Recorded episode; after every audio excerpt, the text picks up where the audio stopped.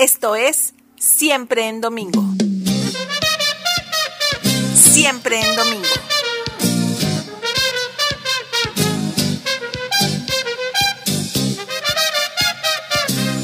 Las muchas señoras del narco.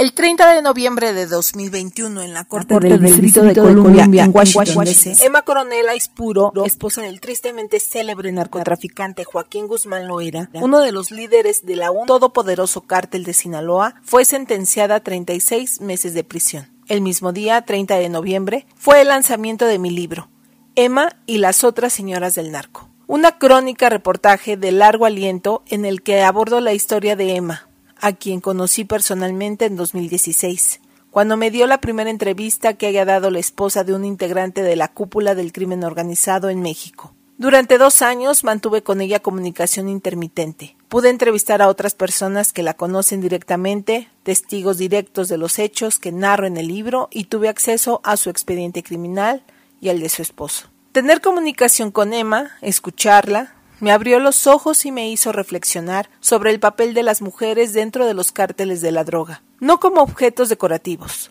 como las pintan en las series de televisión, sino desde el punto de vista del rol que juegan dentro de los núcleos de las familias del narcotráfico y las vidas personales de los narcotraficantes.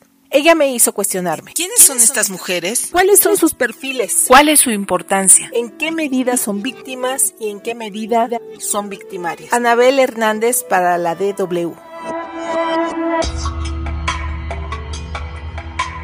Pero aún hay más. Ocho de cada diez mujeres en prisión encerradas por delito menor ligado al narco. Con la política de drogas actual, aumenta el número de mujeres detenidas que tienen un papel menor en el tráfico y cuya detención no afecta las redes del narcotráfico. Mujeres víctimas de violencia, pobres, jefas de familia, madres solteras, sin estudios u oportunidades de empleo, ven como una forma de tener ingreso el llevar paquetes de una ciudad a otra. La mayoría no sabe el valor ni el contenido de la mercancía hasta que son detenidas y encarceladas con penas de al menos 10 años de prisión por tráfico de drogas. Estos casos de detención han aumentado al menos 170% en la última década, provocando que 8 de cada 10 mujeres en prisión lo estén por algún delito vinculado a las drogas.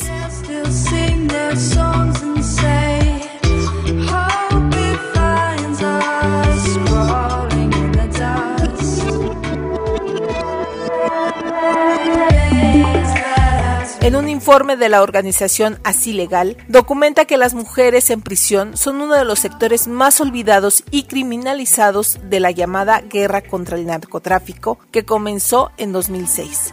De acuerdo con el informe, las mujeres olvidadas de la guerra contra el narco, el 49% de las mujeres en prisión han sido procesadas por delitos ligados al narcotráfico y tienen penas desproporcionadas, pues su participación dentro de las organizaciones criminales es menor.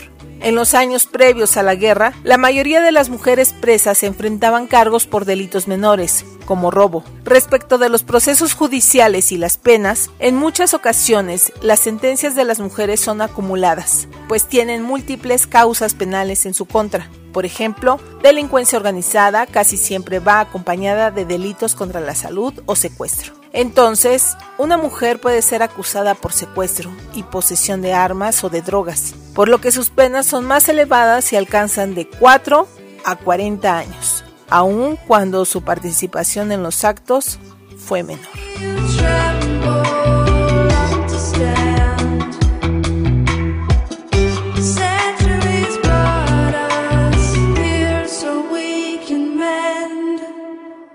Investigación, voz y producción, Rocío Salazarriola.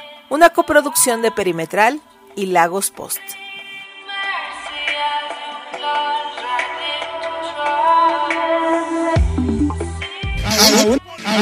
Aún hay más. Aún hay más. Aún hay más.